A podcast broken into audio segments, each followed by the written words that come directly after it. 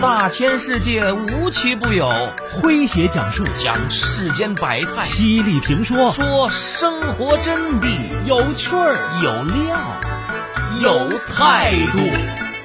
这里是张公开讲。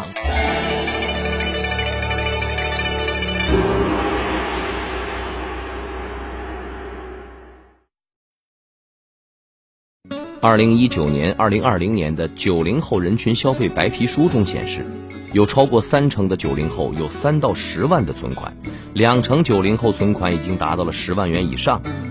蚂蚁财富发布的一组数据显示，九五后的攒钱增速是其他群体的八倍。越来越多的九零后告别了精致穷，默默建立起了自己的小金库。显然，存钱对于九零后来说，已经不再是纸上谈兵的空话。而如何存钱也成了不少人关注的热门话题，在知乎上就有人提问说：“你们都是怎么存钱的？”目前这个问题的浏览量已经超过了七千万，在八千多个回答里，你能看到一群与消费主义背道而驰的年轻人，他们用实际成绩展现对合理储蓄的热爱以及极度硬核的执行力。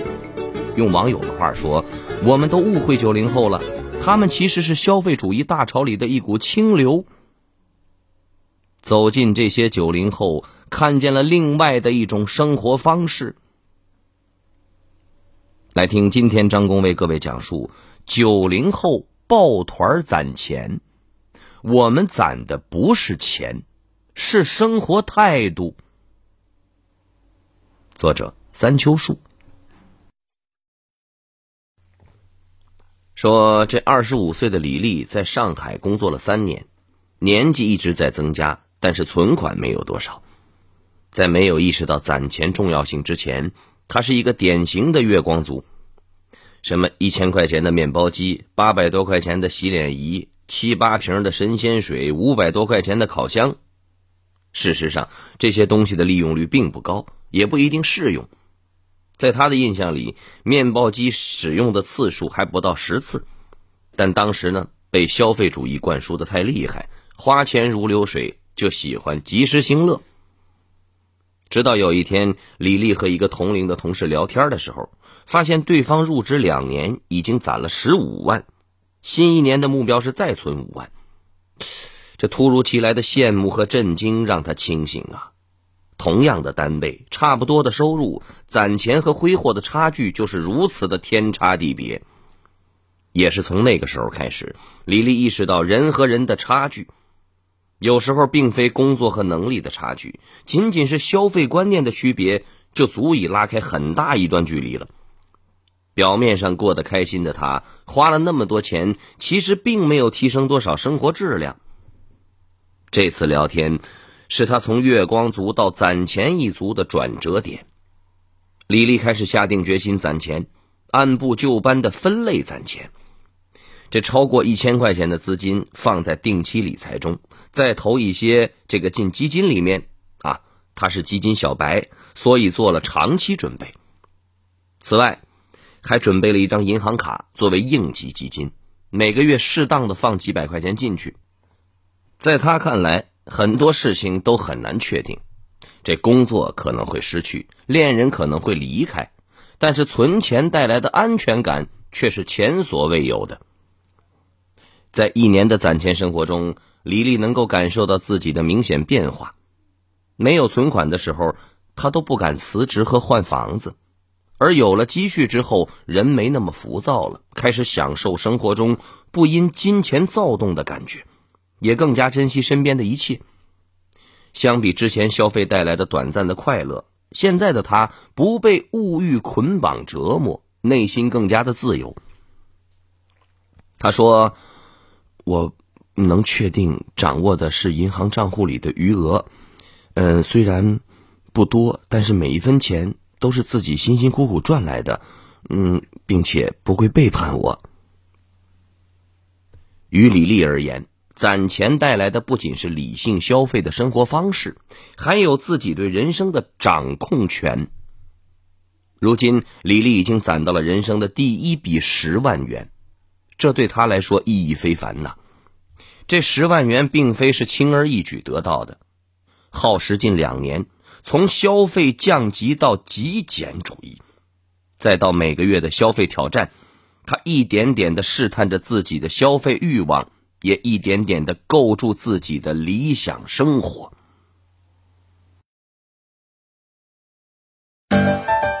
您正在收听的是张公开讲，这里是张公开讲，在下张公，我们接着往下讲。我们说，和人们平时对年轻人的印象一样，航漂刘媛媛也曾经大手大脚的。上大学的时候，一个月就五千块钱的零花钱都不够啊。他这样的消费习惯延续到了工作的第三个月，前两两个月都是入不敷出的。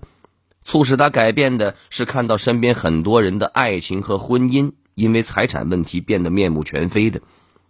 刘媛媛觉得。应该给自己准备一份婚前财产。她现在的状况是有男朋友，不想早婚早育，想要在结婚之前自己买套房，做独立女性。对刘媛媛来说，攒钱是件辛苦与快乐并存的事儿。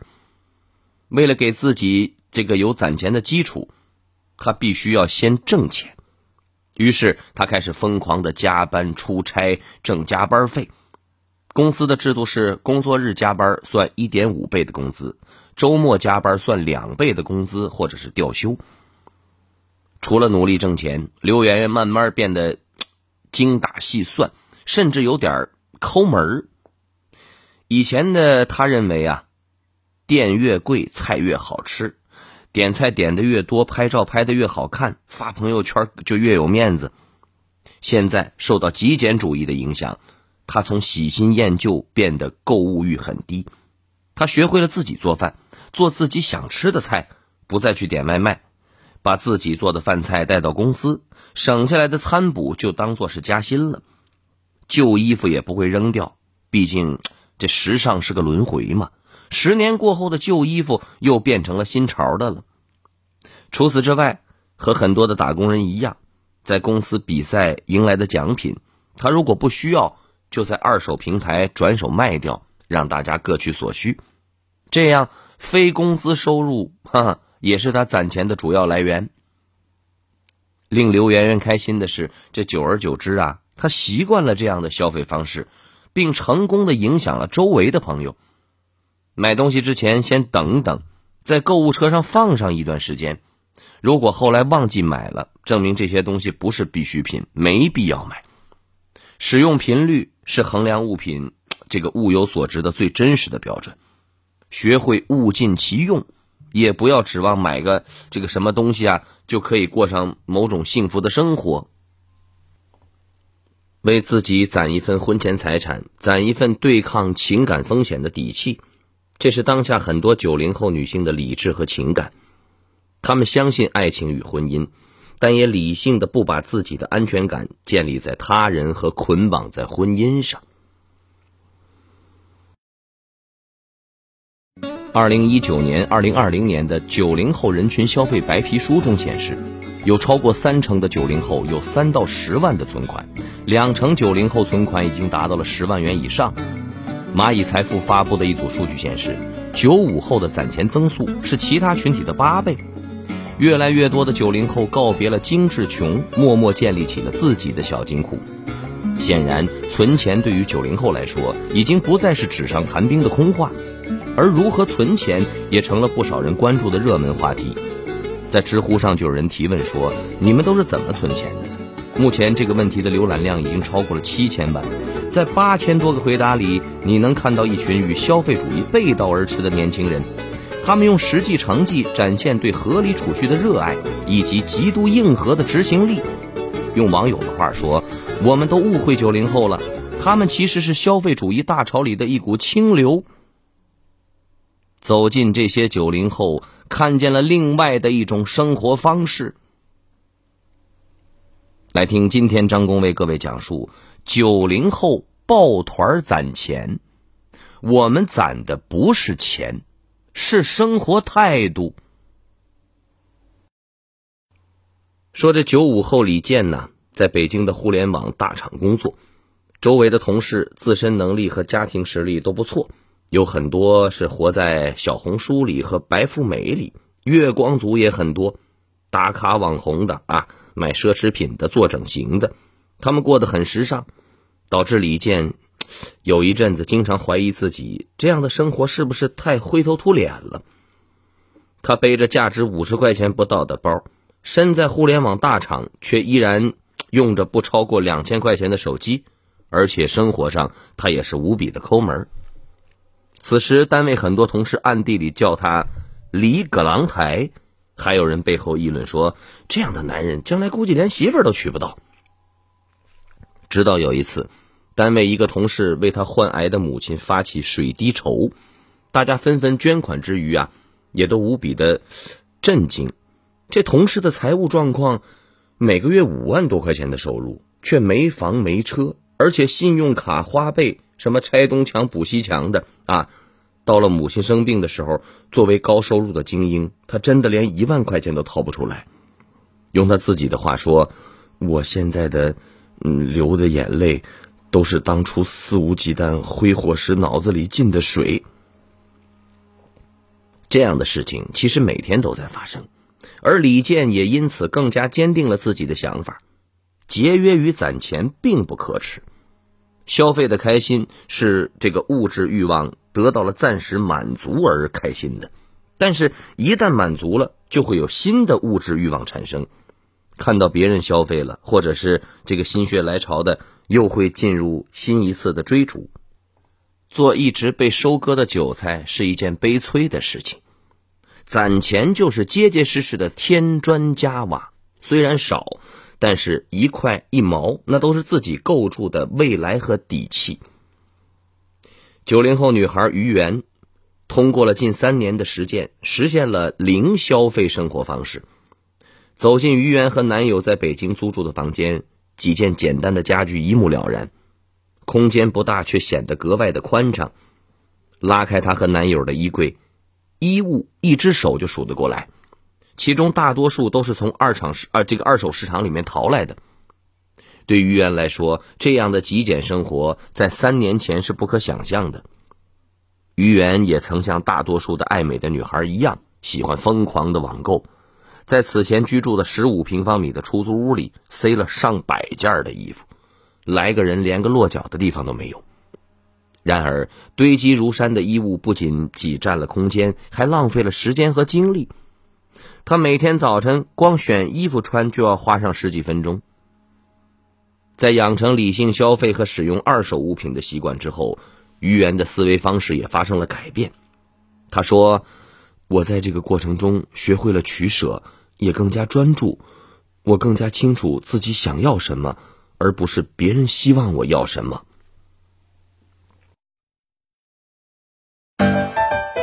您正在收听的是。张公开讲，这里是张公开讲，在下张公，我们接着往下讲。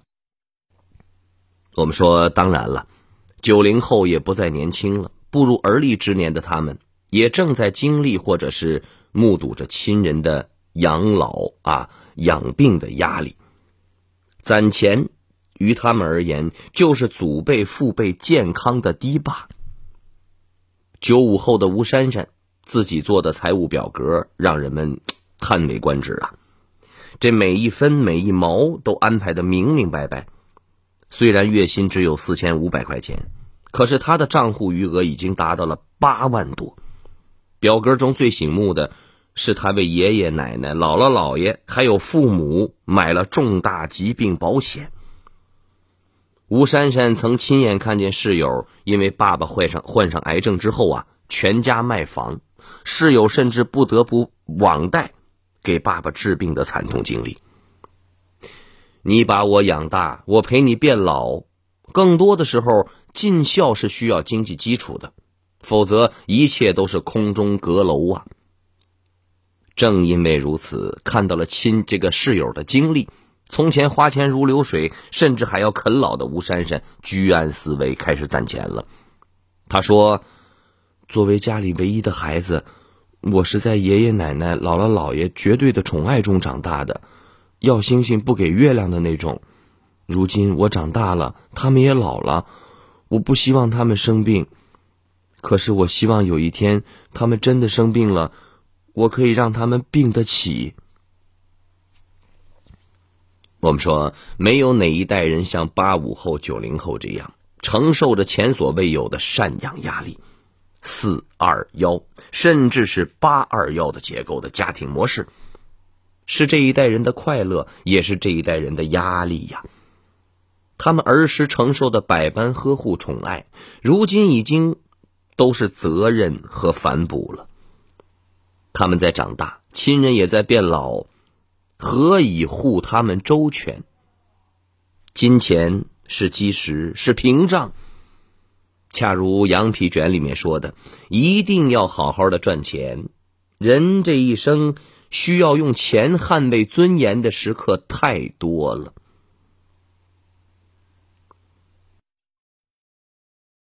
二零一九年、二零二零年的九零后人群消费白皮书中显示。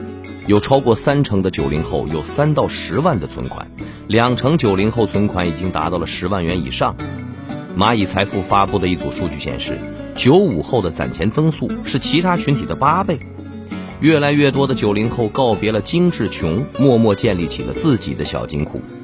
显然，存钱对于九零后来说，已经不再是纸上谈兵的空话，而如何存钱也成了不少人关注的热门话题。在知乎上就有人提问说：“你们都是怎么存钱的？”目前这个问题的浏览量已经超过了七千万，在八千多个回答里，你能看到一群与消费主义背道而驰的年轻人，他们用实际成绩展现对合理储蓄的热爱以及极度硬核的执行力。用网友的话说：“我们都误会九零后了，他们其实是消费主义大潮里的一股清流。”走进这些九零后。看见了另外的一种生活方式。来听今天张工为各位讲述九零后抱团攒钱。我们攒的不是钱，是生活态度。我们说，记者在豆瓣上围观了一个丧心病狂攒钱小组，组里的话题和他的名字一样，十分的硬核啊。迄今为止，共有五十七万多人参与，他们亲切的互称为“存钱罐”，分享攒钱的经历。他们互相激励，互相监督，致力于一起变成有存款、有安全感的人。总的来说，这些人的话题就是围绕着攒钱，极致的攒钱。组里有各种各样的打卡挑战，比如说，某个成员晒自己七月份省钱的账单。在上海，除掉房租，居然只花了四百五十块钱。有人克制不了买买买的冲动，就在组里面发各种拔草求骂醒的帖子。有个组员在三十岁的生日的时候，想买只香奈儿的包包作为这个送给自己的礼物，发帖求骂醒之后，被众多组员集体泼冷水，于是最后只买了一只，哈哈。二十块钱的小包，成功拔草，告别精致穷，进入佛系花钱和极致攒钱的生活模式，是这届九零后中许多人的当下的选择。他们以抱团的方式督促自己不被消费主义洗脑，成为极简生活的践行者。值得一提的是啊，他们中间的很多人并非传统印象里的穷人。相反，对于这一代年轻人来说，精致而高水平的生活触手可及。可是，挣钱越来越多的他们，正在告别月光族的消费陷阱，走向月月有余钱的消费降级圈子。在争取财富自由的同时，也在争取着一种生活方式的自由。而这一点，也是九零后和七零后、八零后相比较。比较明显的差别。有心理学家称，他们是基因突变的一代。他们在相对优越的经济环境下长大，他们的行为指导思想注定有别于上一代人以果腹为重的观念，更倾向于寻求意义。上海著名的教育心理学的专家啊，华东师大的心理学教授陈默，经过深入全国的八千多个家庭案例研究之后，他发现了一个现象：实际上，九零后的风格呀，这跨越式突变是从一九九三年开始的。准确的说，今天我们说的与众不同的后浪九零后啊，指的是一九九三年之后出生的孩子们。一九九三年，在中国发生了一件影响深远、重大的事情。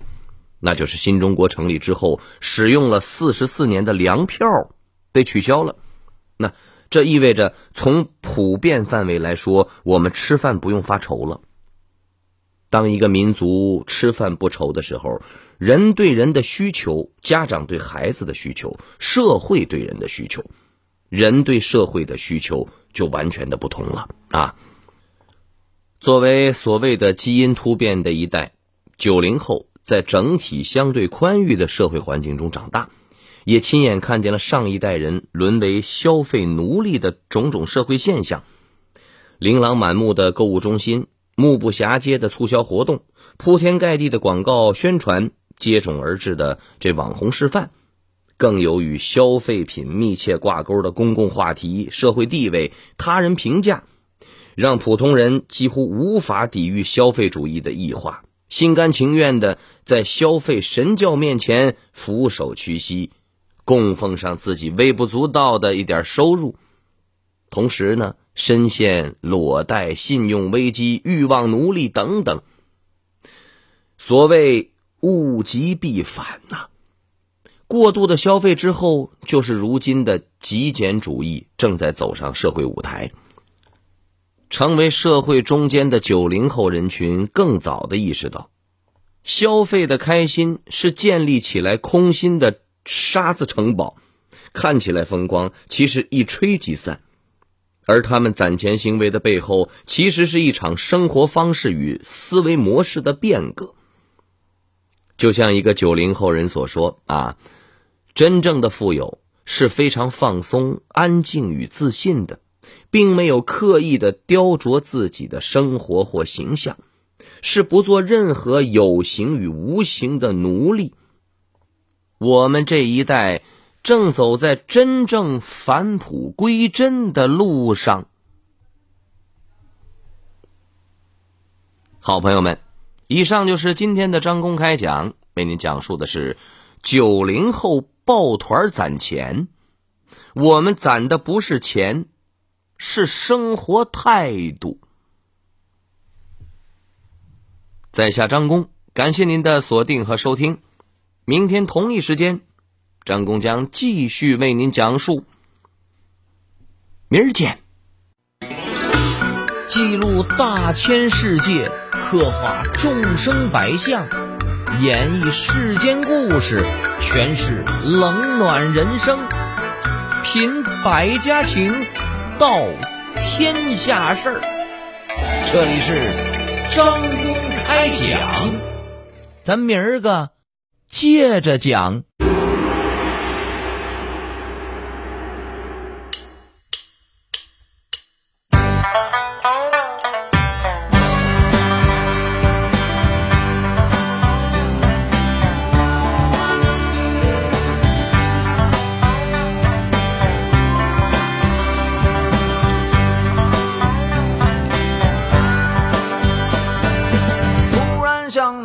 想这个词儿，嗨，我又想到了现实的生活，更汗，当我看到人们都在忙碌着，汗渐干，背上有点凉，心里有点忧伤。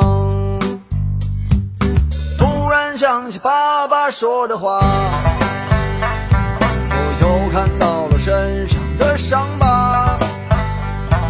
看这些年我也没什么变化，年龄不停的长，心里有点慌张。春眠不觉晓，处处问题不少，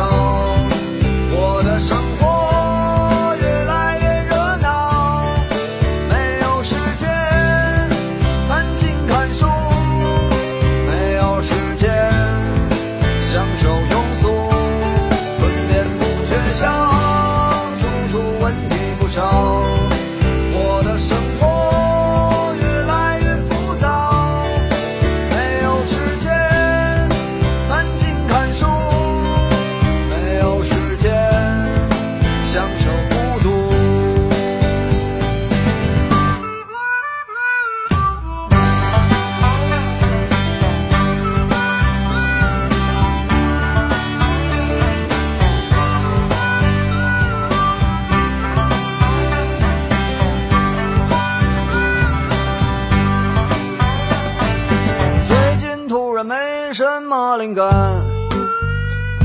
一心只想着怎么去挣钱，可做起来哪有说的那么简单？一年到头来，我还是一个穷光蛋。今年突然挣了一点钱，突然好多人都和我有缘，感到世界很温暖，好像混了三十年，终于混到我的春天。春眠不觉晓，处处问题不少，我的生活。